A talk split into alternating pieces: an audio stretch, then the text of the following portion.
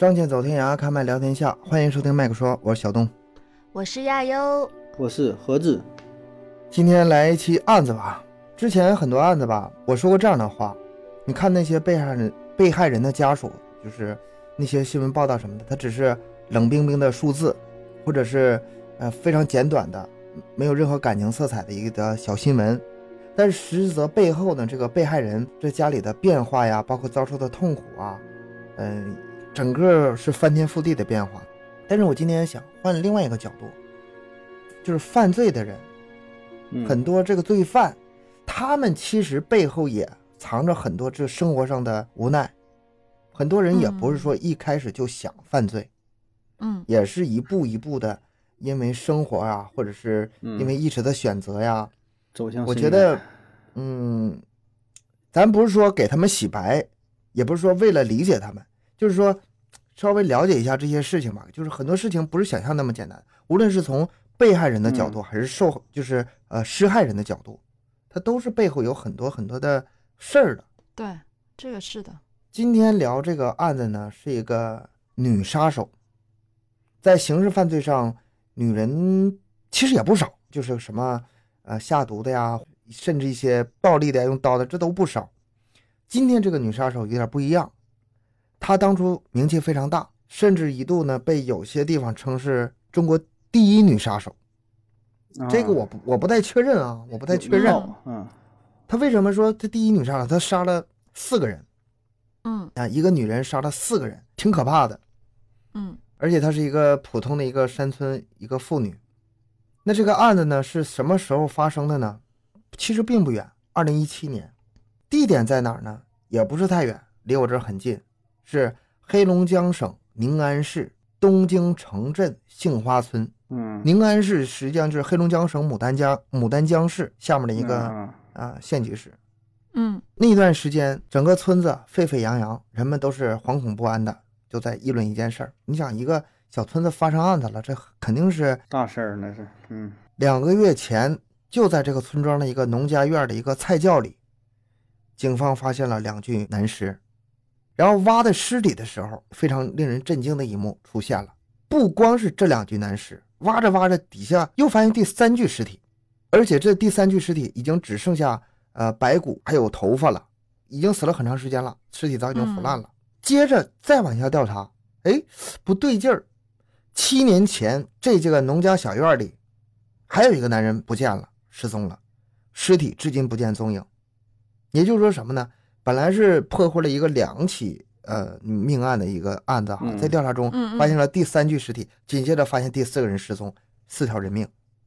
哦，就是发现尸体越来越多这个事儿吧，这警方就心里非常恐怖了。想想咱之前聊那个。龙志民那事儿，龙志民对，就就怕越挖越多，嗯，对，那这案子就越来越大了，嗯，结果没有想到的是，这一系列的杀人案，四个尸体都是同一个女人干的。这时候疑问就来了，那么在这个农家院落里，究竟发生了什么样的事情呢？一个普通的农家妇女怎么能大开杀戒呢？为什么事儿？为情？为仇？还是为财呢？嗯，宁安市位于黑龙江省的东南部。有四十四万人口，风景不错。牡丹江从这个中间穿流而过，江上呢有一个叫宁安桥，连接了江南和江北。然后在这个江南的地方，牡丹江的上游有一个镇叫东京城镇，这名听起来挺大气的哈。啊，东京城，而且这个外外号也是不错的，就是小香港之称，在当地。哦。说明什么呢？说明这里的交通非常便利，流动人口也多，四面八方人就到这里啊，啊，做生意啊，旅游业，这这经济发展还是不错的。还有另外一个特点就是，嗯，三管三不管。啊，还有这种啊？三管就是说，铁路、林业、当地政府，他们都是三足鼎立，就管这一个城市。嗯，可能有一些地方人不知道哈，就是。什么铁路啊，它是单独成一个系统的，林业、农垦这都是单独成系统的，再加上政府，他们有自己的独立的管管辖权的，行政权力的，这样就出现一种情况，有时候一条马路吧，东面归铁路管，西面归地方管。嗯，那你想想，经济又是那么发达，也不能说发达，就是不错啊，经济的很活跃。然后呢，来的流动人口又多，然后又这么三管三不管，那就会很乱呢。所以说这个城镇发生过很多大案子。嗯，管理太混乱了。之前呢，就发生过什么，比如说连续五名幼女被奸杀呀，什么一系列的案子。这这事刚过去没多久，就刚过刚刚一年吧。哎，这东京城镇再次轰动了。而这次就是咱们这次的女主人公，叫苏娟儿，四十岁，一个普通的不能再普通的农家妇女。我讲很多案子的时候吧，其实印象就一带而过了，就是没有很深的印象。但是这个案子，嗯，我之前讲的时候挺感慨的。这次为了咱们这个节目再翻的时候，哎呀，讲讲这个吧。嗯，还是挺感慨，还是挺感慨。那我我还想听呢，你赶紧的。居住在东京城镇杏山村的刘老大，今年六十五岁了，离婚二十多年，两个儿子随着前妻改嫁去山东，也就是说他自己一个人在这儿生活了好几十年。今年的四月二十四，他在村里的一个建筑工地找了一份做饭的临时工作。能想象啊，在一个村里的这个岁数了，你不太可能有什么很正式的工作，他就是做饭，这已经算不错了，而且呢。他这饭做的还不错，你别看是个男的，但是大家对他这个做饭手艺啊，挺满意，挺好吃，挺认可。嗯嗯，哎，但是刚刚第四天，也就是四月二十七号，这刘老大就没没来上班，也没请假。他毕竟只来三天嘛，就是跟大家还不是太熟，所以说工友们也没有太在意，就把他很快就给忘了。杏山村有个村民就说。他最后一次见到是四月二十六号晚上七点多，啊，就是头一天晚上还能看着他活着呢。等到第二天一早，也就是四月二十七号，他没来上班这天，这个刘老五，哎，知道了，大哥没去上班，哎，这大哥应该去给人做饭去啊，怎么没去上班呢？我就去家里看看吧。房门上着锁，但是里面的灯亮着呢。他顺着窗户往里望。床上的被褥铺放的很整齐，就这么很一个六十五岁的一个人男人，他也没有什么大的这种精神上的问题，无缘无故的失踪了，嗯，很奇怪。这刘家兄弟啊，你刚才都说到刘老五了，其实不止这些了，兄妹们就大家就猜这大哥去哪儿了呢？成了谜团了。一般这种情况都会觉得应该是出事儿了呀，还没来得及判断是怎么回事，也没来得及去实施具体的措施。这个谜团没解，又一个谜团出现了。三天之后，四月二十九日，四十六岁的刘老六，啊，他六弟，啊，这这也失踪了，带绕口令来的哈。嗯，刘老六啊，去去去买肉。刘老大失踪了，刘老六也不见了，就这样。嗯，他的失踪呢，大家也不是特别的在意，因为一开始呢，这个刘老六与这个妻子打架。妻子离家出走了，他心情非常不好。他，我想出去找妻子去啊，以以为他出去找老婆了。然后在他失踪那天晚上六点多的时候，他找三哥，啊，就刘老三呗，说要一个欠条，说是苏娟欠当初借钱的五千块钱欠条，说苏娟想要还钱，刘老三就把这个欠条给刘老六了。刘老六呢，就是拿着欠条去找苏娟去了。嗯。这谁跟谁借钱呢？苏他们家把钱借给苏娟了，苏娟了啊！苏娟要苏娟现在攒钱攒够了，要还这五千块钱，要把借条要回来，是吗？他就想把这个钱要回来，他可能就是刘老六，可能想出去找找老婆，他身上需要一些钱呗，然后就去找三哥把这个借借条给要来了。哦，就是不是那个叫苏娟的人主动说要还钱，而是老六他想要去拿这笔钱去找他老婆。所以他去找苏娟要还钱了，是这个。他这个他这个几个事儿是连在一起的，嗯，你往后听。这个当天晚上九九点，刘老六呢就给自家的三姐打了个电话，说以后把这儿子交给三姐了，然后呢告诉三姐自己家中的存款和账本放在哪儿了，啊，就有点托付事儿的这么一个自杀的感觉，怎么怎么像遗嘱啊？呃，这个倒不像，但是有点像要出远门的感觉，啊。结果第二天上午，哈，刘老三一看这弟弟，不是说好了把欠的钱要回来之后送来吗？也没来呀，那就去弟弟家去看怎么回事儿。结果发现刘老六家大门紧锁，跟刘老大家有点像。这刘老三就觉得这怎么回事呢？这昨天说来要钱，人怎么没了？就去苏娟家去问问，我弟弟去哪儿了？来没来过？苏娟就说了，头一天晚上啊，已经把这五千块钱呢给刘老六了啊，我已经把钱还他了。同时呢，刘老六又把自己的二十六亩的田地，以二点二五万元的价格承包给我了，就是这个田呢，以后我住了。其实这个事儿吧，跟那个这些托付有点能联系在一起，连得上。虽然很蹊跷，但是你说这个弟弟哈，外出就算是找妻子吧，应该跟家里打个招呼。但是托付孩子出去找妻子，把这孩子托付了也也合理哈。告诉三姐这存款在哪呢，也合理。这个土地承包给苏娟，稍微有点有点对不上了。虽然跟这个他说这个托付这事儿啊，说外出这事儿也能合上，但是为什么要承包给他呢？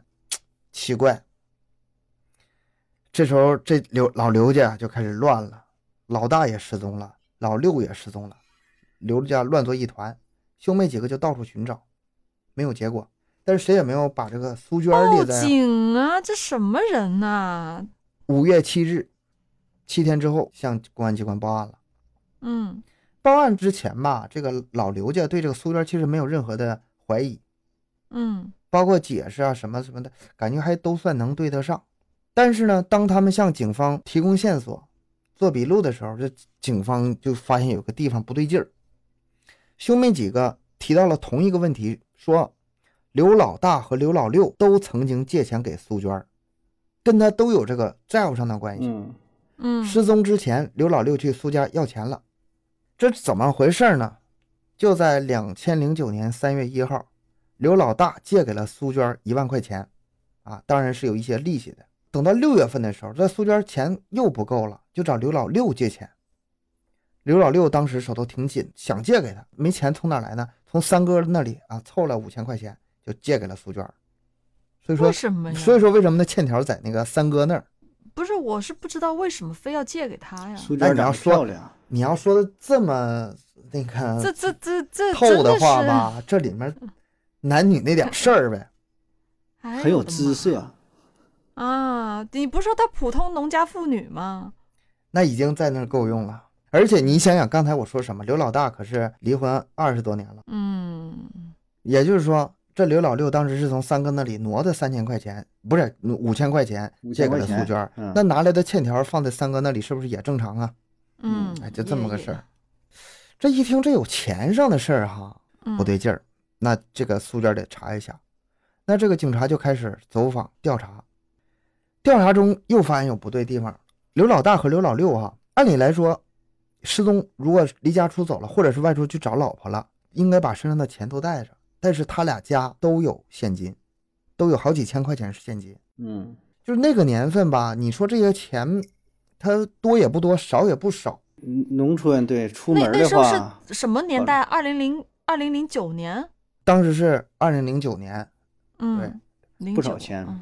他这两个人遇害的可能性比较大，但是呢，当时呢，人们没有发现尸体。而就在这个时候，有一条短信进入警方的视线。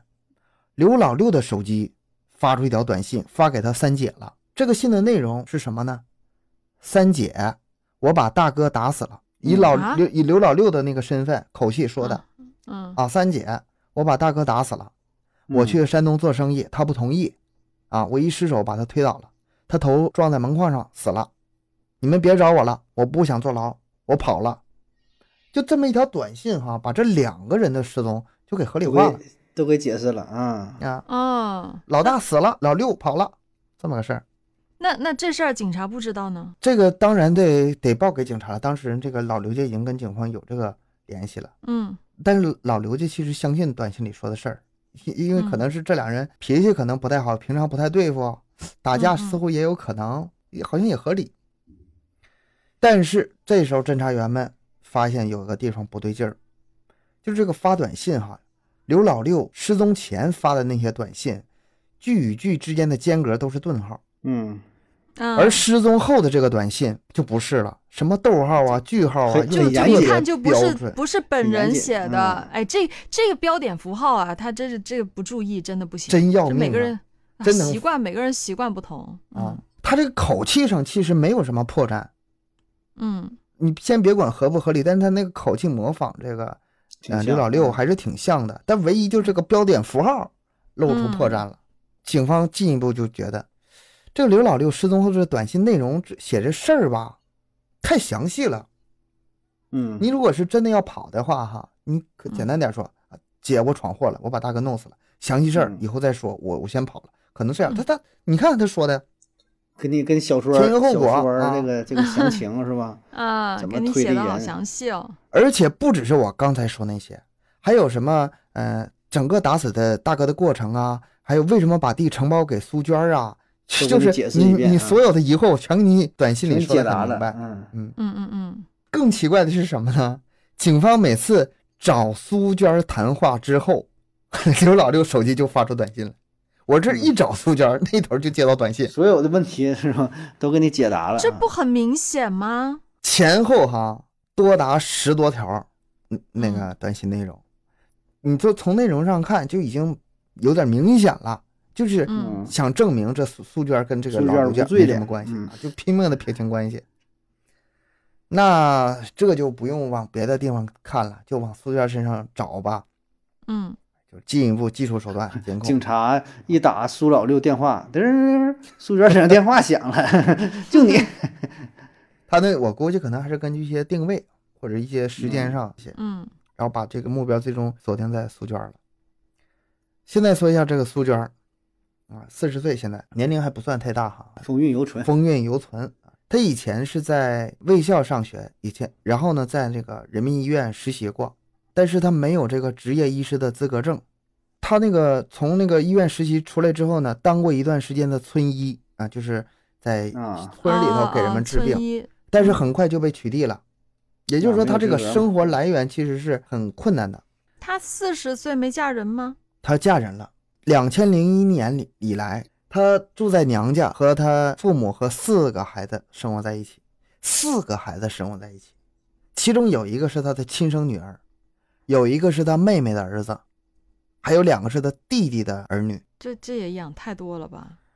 她与她丈夫呢分居近十年，老公呢一直在浙江宁波打工，两人没离婚，就是这么一个生活状态。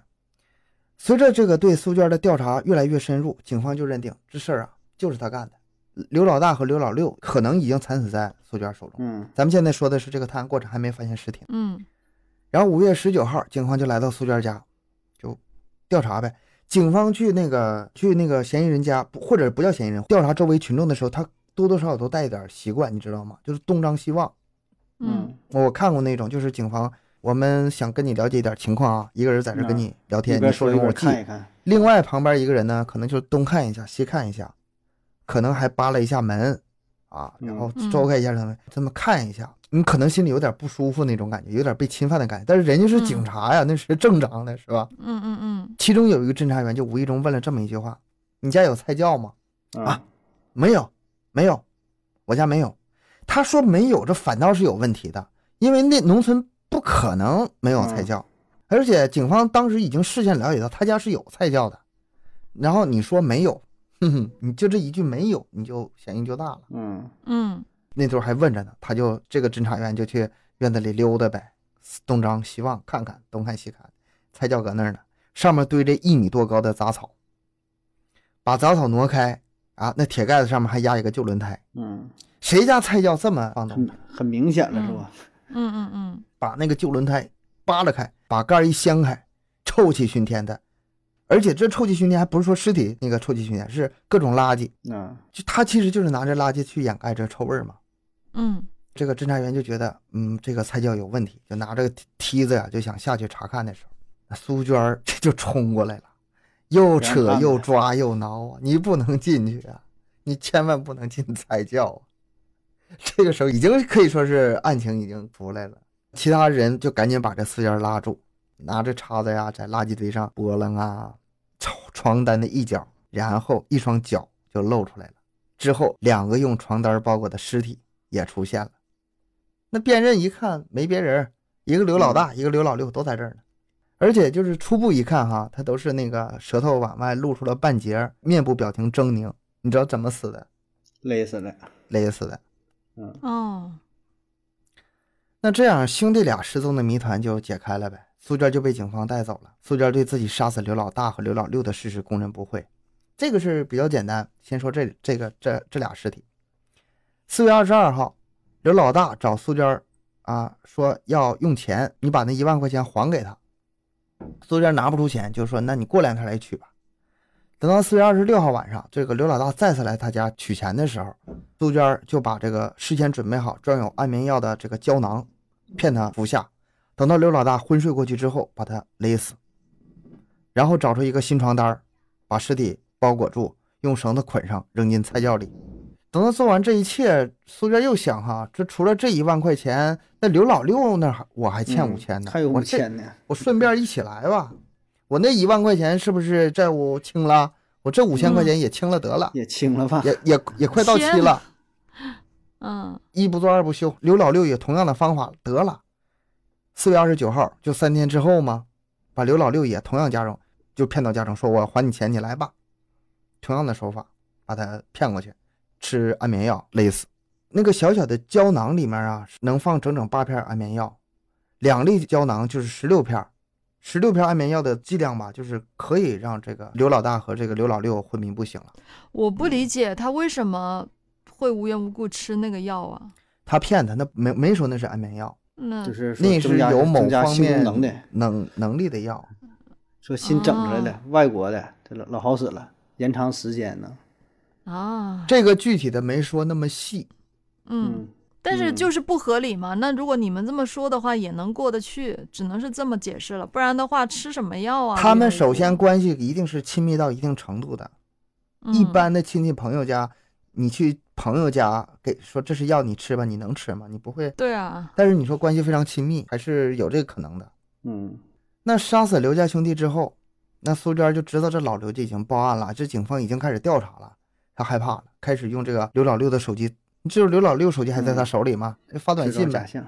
嗯，那刘老六的手机没没加密码啊？那关系亲密可能都知道吧？是吗？用的嗯嗯用的就是他的那个生日是吗？嗯，对，有可能。兄弟俩的这个案子就算是真相大白了。不是说他杀了四个人吗？我怎么听不懂了呢？到这个时候吧，这个苏娟这头这事儿并没有结束。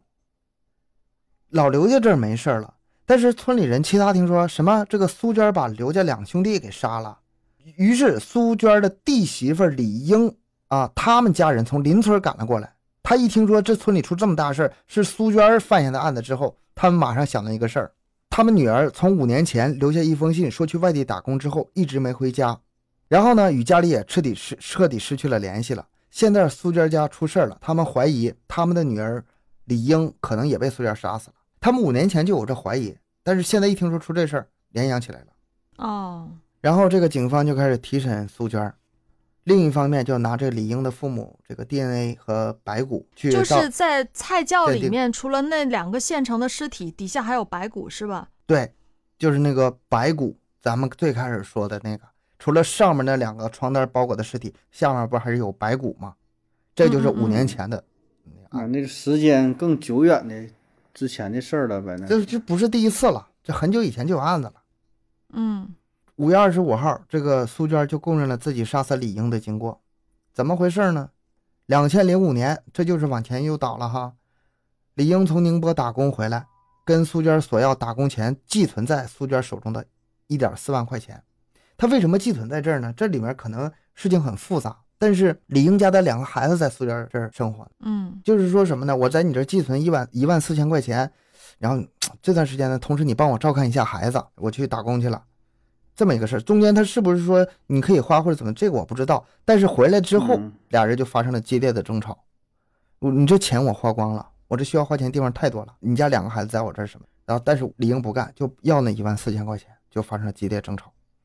苏娟觉得吧，这钱我没乱花，我都花你家孩子身上了，你还不依不饶的就追我要这笔钱，他非常生气，就想把这李英给杀死。当年十一月底，父母和弟弟都不在家，四个孩子都睡觉了。这时候李英呢，因为感冒刚打完点滴，在婆家西屋里卧床睡觉。苏娟就趁着李英身体虚弱的时候，用麻绳把自己这个弟媳妇活活勒死了。咱们不说那那俩孩子是他弟媳妇家孩子嘛？他弟家嗯把这俩孩子妈给勒死了，杀人之后把他的尸体抛在菜窖内。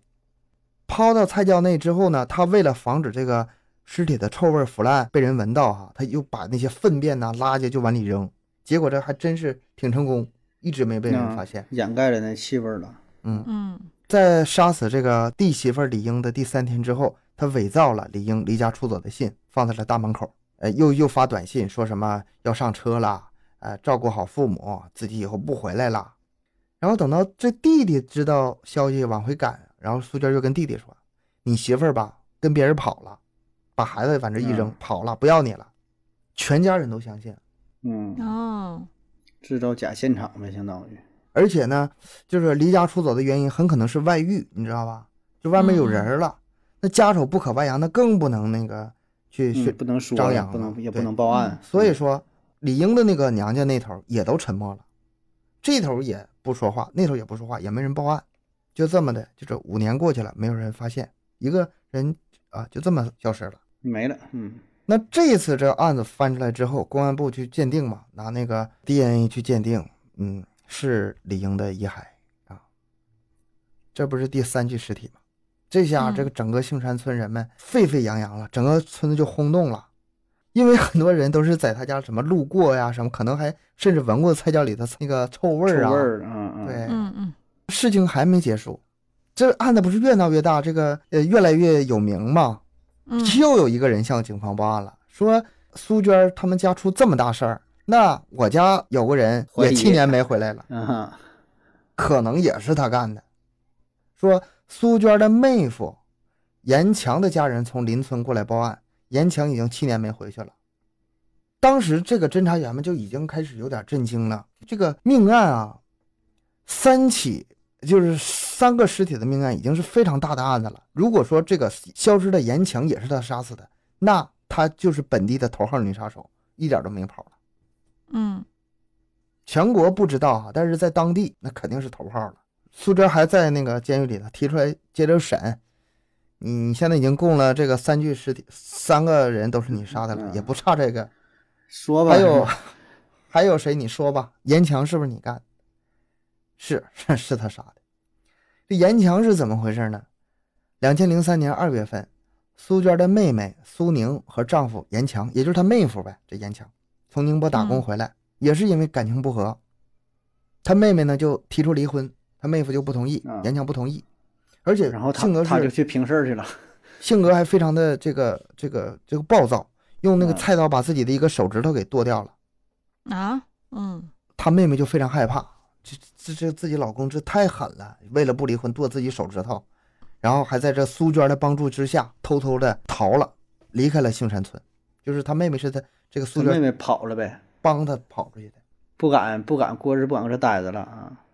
那严强能干吗？那媳妇儿跑了，就是气急败坏，就来这个苏娟家，拿起菜刀说要砍死自己的儿子。嗯我只要儿子死了，那他当妈的就得回来。这个苏娟儿啊，她虽然对这个妹妹的丈夫啊妹夫非常的不满，也希望他们离婚，但是她对她妹妹的孩子是感情非常深的。嗯这个苏娟就不想让他伤害这个他自己的儿子，然后他就阻止严强，把他推倒在院内，随手就捡捡起一个玻璃瓶就砸过去。哎，也不知道是天生神力啊，有这个天赋啊，还是寸劲儿，打太阳穴上，十几分钟之后，这个严强就死了，啊，打到要害了。打到要害了。这是苏娟第一次杀人，那尸体在哪儿呢？当时在院里啊，当时苏娟非常害怕，她不知道尸体该怎么处理。这个时候，苏娟的父亲从外面正好回来，看到这一幕，他没报警，啊用四轮农用车把这个尸体装上拉走。这个父亲也没告诉这个苏娟，我这尸体弄哪儿去了，没告诉反正就给处理了呗，。处理了。嗯两千零八年，苏娟的父亲因病去世了，所以说这严强的尸体啊，就是谁都不知道死在。确实不知道。这确实是失踪了，真的不知道了。按照苏娟的供述啊，他这肯定是误杀严强的。但是在严强死后呢，他的这一系列后面的一系列行为啊，看起来就像是有预谋一样。嗯他用这个严强的手机，以严强的名义给广州打工的姐姐发短信啊，说嗓子发炎说不了话，不能打电话，只能发短信了。他这招经常用啊，就是杀完人之后用人手机，最开始就这么用。嗯，发短信说的，呃，管他姐姐借一万块钱盖房子，等我媳妇儿回来之后，好好好过日子啊！我把他气跑了，我很难，我就是我也很难过，很自责。他姐姐还还就给他母亲汇了一万块钱，让母亲来把这钱转交给弟弟严强。结果这严强的母亲看到不是弟弟来取钱，是苏娟来取钱，就感觉到非常的诧异。嗯，说。在苏娟也有话说，说这严强啊，特别不好意思啊，无颜面对家里人，不敢前来取钱，委托他来把这个钱给，派他来了啊。但严强的家人没信，就是没把这钱给，最后对，没给。也就是说，这笔钱他没骗出来。他我觉得很很神奇，这个时候那个严强的家人都没有任何的警觉吗？都没有任何的发现吗？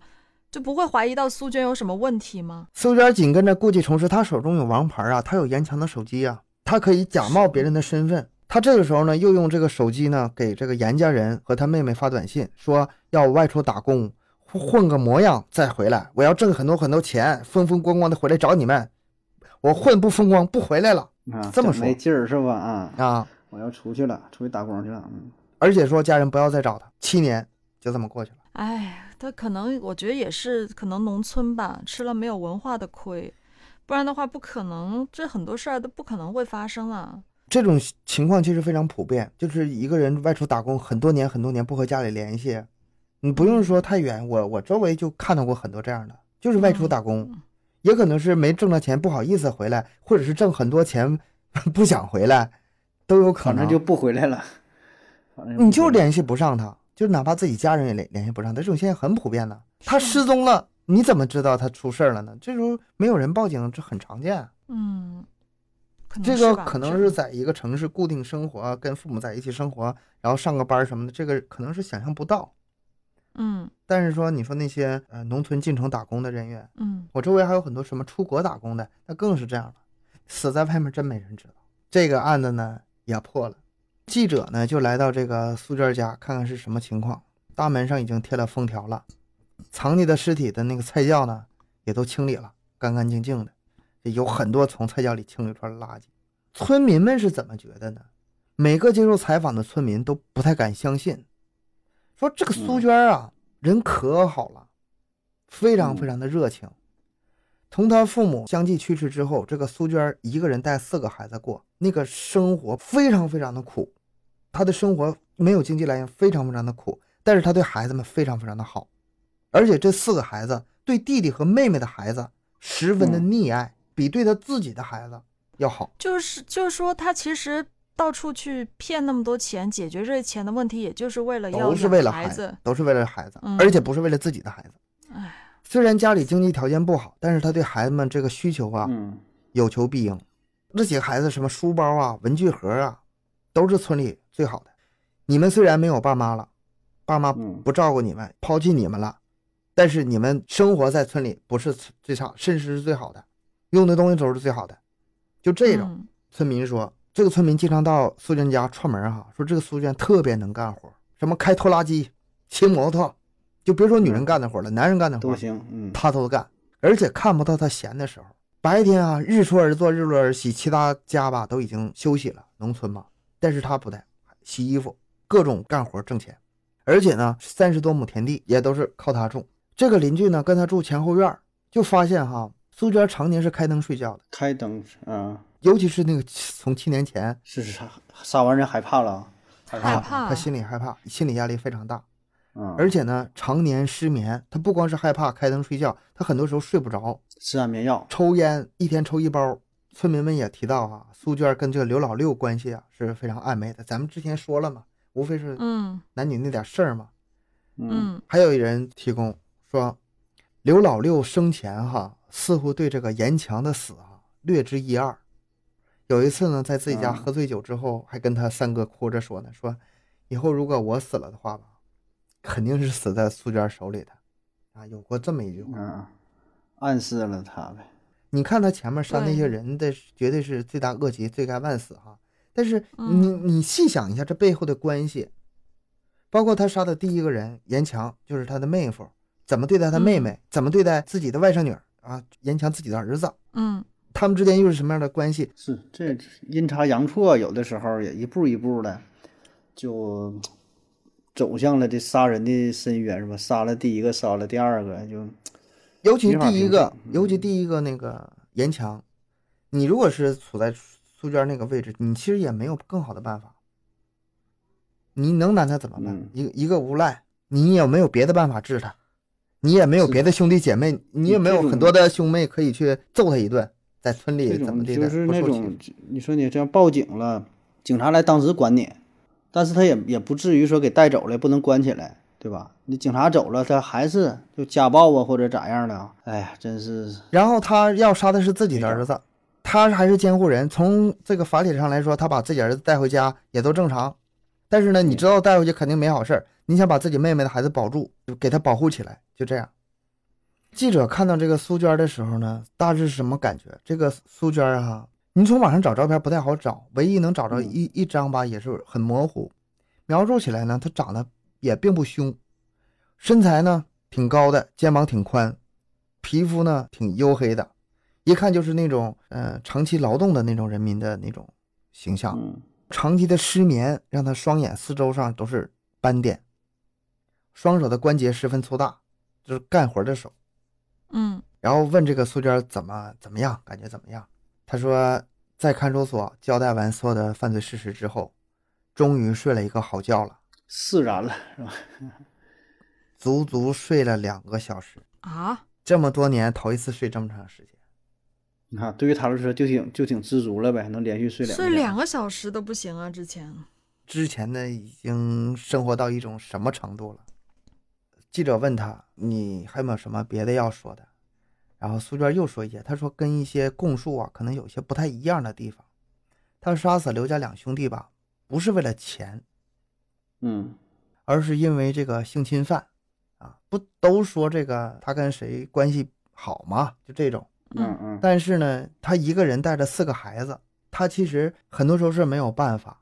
刘老大和刘老六经常就借着干活帮忙干活啊，你家有什么嗯。活，我我们兄弟俩好心帮你去干的这个机会，就是骚扰他，然后嗯，占点性侵犯便宜呗，嗯哦，他没有办法去去反抗，所以说再加上她之前的婚姻不幸，而且她丈夫也是在宁波与别人同居了嘛，她对自己的婚姻已经非常的绝望了，她也痛恨所有的男人，最终她把这个安眠药粉装进了胶囊里，然后骗这两个兄弟说这个能增强能力，嗯，吃完之后咱们就可以更开心了，这样把他们俩都迷倒，然后杀掉。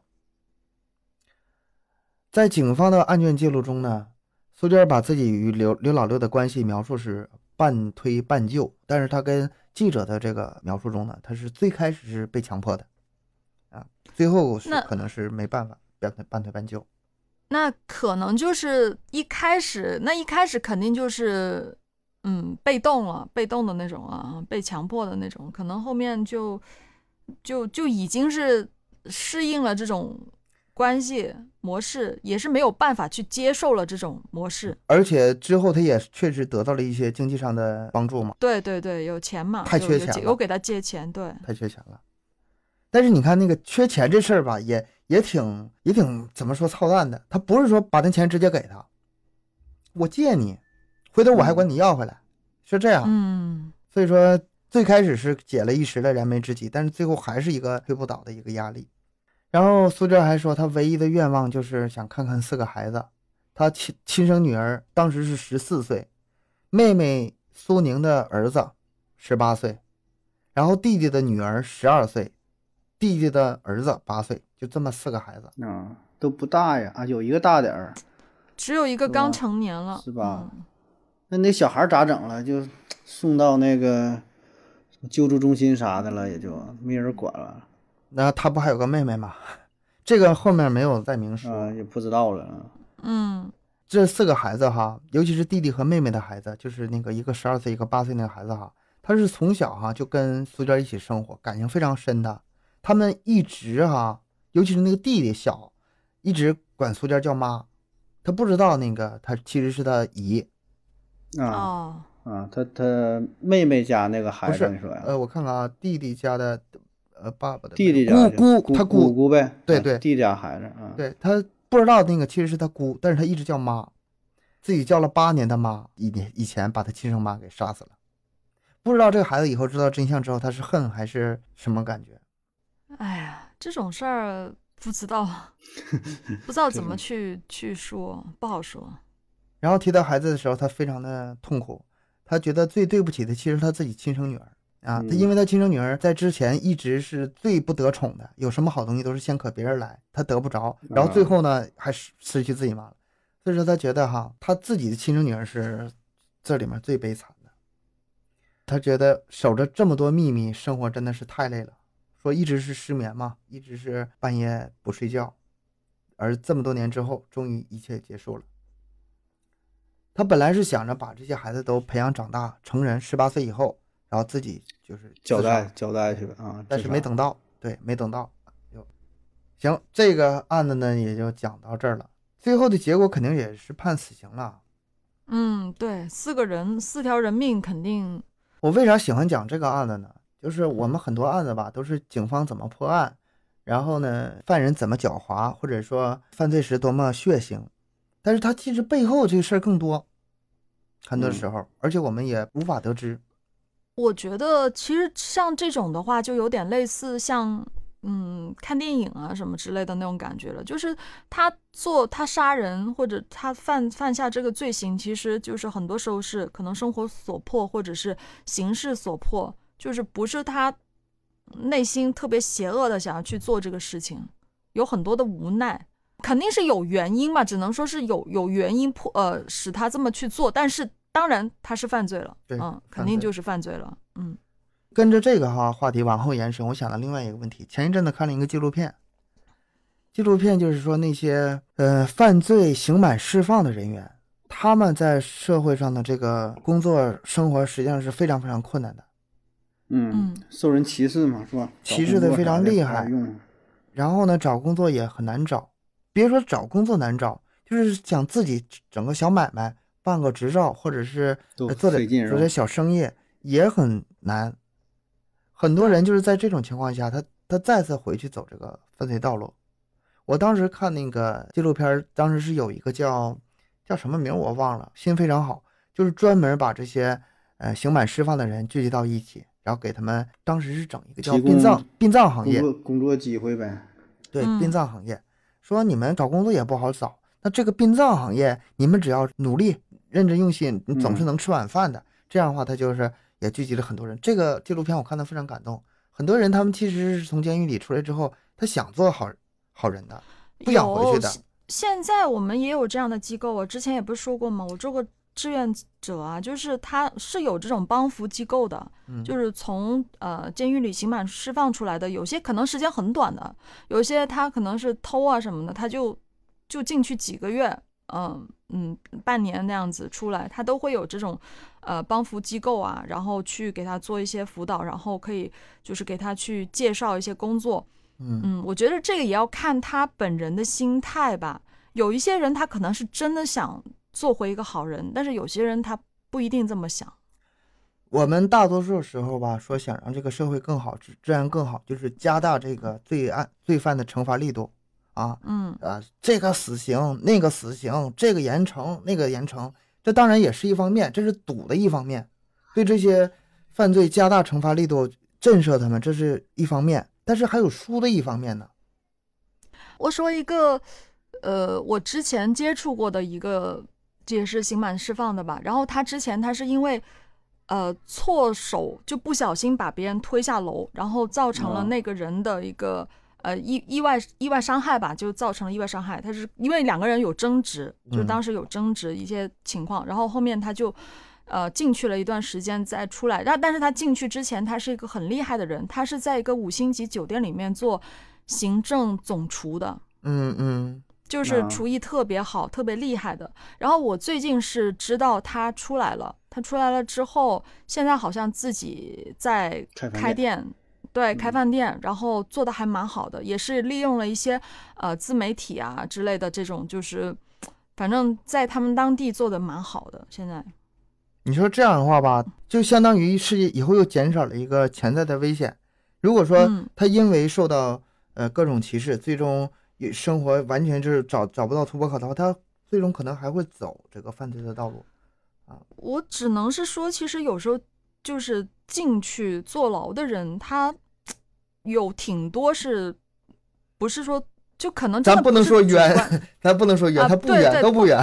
也没有说冤、嗯啊，只是他并不是他主观上去想犯这个罪的。真的有一些人，他可能可能是一些意外的事故，或者是在有些他可能并不是特别的了解，或者被人家教唆，呃，反正之类的、这些情况会有的。所以说，嗯为什么在判？决的时候有一项非常重要呢？就是说他的认罪态度怎么样？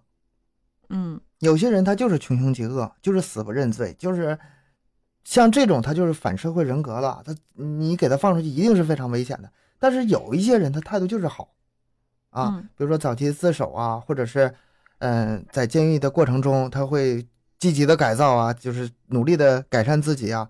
我觉得这样的话多给他们一些机会，呃，可能社会的治安可能会更好一些，犯罪率会更低一些。没法做到完全不歧视他们。现在比如说，我看到路上说是哪个店儿是刑满释放人开的，我可能也不敢进去。那挺好，那反而安全了。可那里谁敢闹事儿啊？都老实吃面条，声儿都不敢大出，你知道吗？都消停的。老板拿菜刀后边，你稍微吱吧两声，剁馅儿声就大，知道吗不是，我觉得我以前的时候我也会有你这样的观念，但是我嗯做完志愿者之后，就是跟真正有些人接触过之后，我发现，嗯，就是我现在会会不会是这样的态度？就是恐惧感已经降到比较低的对程度了。对对，已经没有那种感觉了，就是相对会好一些吧。还是因为接触的少，不太了解。对对对，你会觉得好像在那个地方就有一种本能的抗拒，或者是觉得这是禁区，啊、不是自己能够接触的范围，会有的。我以前也会有这样的心态，会有点害怕。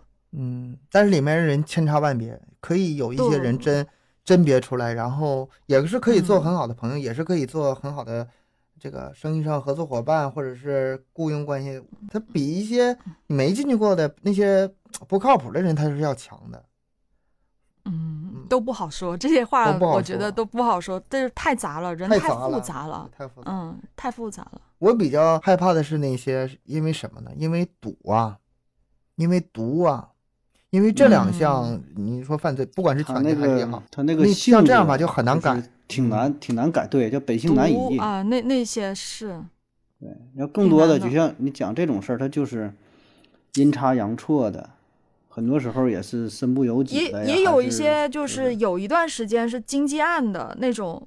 嗯，嗯我我也是后面我也是，反正也是听朋友的朋友说，就是突然间有个朋友就是失踪了，他之前也是在可能某金融公司里面做高管的那种，突然间就不见了，嗯。然后就是后面才知道也是因为就是一些工作上的事情，然后就嗯经济案吧，算是也进去了一段时间。公款呢。具体我也不是很清楚，可能类似诈骗的那种吧，啊就是可能你做一些金融产品并不是很合规，那就可能会啊定定义为是诈骗的那种集资的，可能会有这种情况有一些他可能自己也不太清楚。对他可能并不是特别清楚，因为他进去的时间挺短的，挺短的，可能也就是一年左右。嗯，就是金额不是很大，又或者他不是主管这个事情的，但是他有责任，所以他就进去了一段时间。嗯，然后再出来的话，就会觉得，就其实蛮多这样的人的，我以前不知道，后面我才知道，原来，嗯是，挺多这种情况就。是属于自己都不知道自己犯罪了，对，最后就受牵连的，这保证是这种也有，这种保证，嗯嗯，再说可能也挺多呢，特别经历这种更是了。而且还是也是就是有一定学历的，或者是有一定嗯呃那种的人也是有的，就经济案会有这样的人。然后我还发现有一种情况，实际嗯上现在就是在监狱里的人呐、比我之前想象的要多得多得多。我有一个朋友，他嗯是要去想探视他自己的女儿不会整，让我帮他去弄。嗯然后他们就是监狱里晚出给他寄了封信，我很多年没见着一个信封，然后贴个邮票。我我觉得这个东西不是二十年前、三十年前的东西，早应该绝迹了吗？为什么还会有呃那个信封里面用用笔写的信，然后贴上邮票，嗯然后盖上邮戳？嗯怎么还有这种东西存在？还真有，监狱里他就啊，这么用。嗯对，它里面就只能有这种通信方式啊，不然呢？它上面写啊，按什么什么软件可以进行视频的这种界面沟通。嗯跟就是犯人跟家属之间。我一打开那个界面，一个下拉菜表里好多好多好多单位啊，很多单位啊它可能不叫什么什么监狱，它可能叫什么管教所或者什么呃什么什么监监控所什么，就是啊很多很多很多。啊然后呢，我就捋着信封上的地址啊，我想把车开车把他送到那儿，地图上没有嗯这个地方。啊，那是咋的？保护吗？还是咋的？不有知道哎。你在地图上导航，你是找不着这些单位的。嗯，那那要怎么找啊？打电话吗？去什么街什么他但是他有什么街什么路，我直接多少号？我直接搜什么街多少路，我去不到这儿，我得什么街多少号，我往前推两位，比如说一百五十二号，我我导到一百五十号，按那个单位，啊，然后自己再往前冒冒，再往前走两步。我开车开到那儿，我发现那是一个那个那个一个警官学校，啊，也是离这不远嘛。你看嗯，镇着一个警察学校，这里面人可能更跑不出来哈。嗯，然后呢，再往里开啊，是一个监狱。我进去哦问我这是不是我要找的地方？他说不是，你得再往里走。我发现啊，这地方还不是，挺大呀，而且是连着的好几个。我就接着再往里开啊，发现我们的目的地到了，上面写着什么什么什么监狱，然后呢什么街多少号，是我那个要找的地址的号，但是你在嗯地图上找不到。那还真没试过这事儿啊。我吧，我特好信儿，你知道吗？我想像电视上一样，或者电影里一样，我就跟着去探视，我看里面什么样哈。你哪进得去？自己讲案子，子讲这么多年了，我想看看里面是什么样哈。不行，不让进，不是直直系亲属不让进。肯定的，你想都不用想，这怎么可能进去啊？我发现啊，原来这个地方吧，以前去别的地方我还真是不远的路过过，就是我只要一拐弯，不远就能到我这儿。但是我之前真的从来都不知道，我才知道一个城市里有这么多地方是装犯人的地方，而且每个都很大，每个都很大。啊 都都不是特别明显呗，对吧？我我也是，因为我我在我们当地，我也有一次是路过某一个地方，然后朋友跟我说，就是那开车的朋友跟我说，哎，这这就是某某监狱。我说啊，我都不知道，就是一眼看过去好大的一块地方，但是就是远远的看看那么嗯，看过去那种，就像工厂，你知道吧？嗯，就是在外面就远远的看过去，其实你会不知道它到底是个什么地方，可能就是远远的看上去像一个很大的工厂那样子。以前偶尔吧会知道那个是是个监狱，仅此而已，到嗯到此为止了。但是嗯稍微多了解一下，哎呦我去，里面那么多监区，比如说他们刚进去的时候要进行集体的训练，像军训似的，啊啊啊训练三四个月，然后再分监区。嗯我的嗯天呐，那么多个监区，然后哪个监区是周几可以看，哪个监区是周几可以看，真的跟之前想象的有点不一样。行，那今天咱们这个案子就讲到这里吧，也感谢大家收听、分享、点赞，再见。拜拜。拜拜。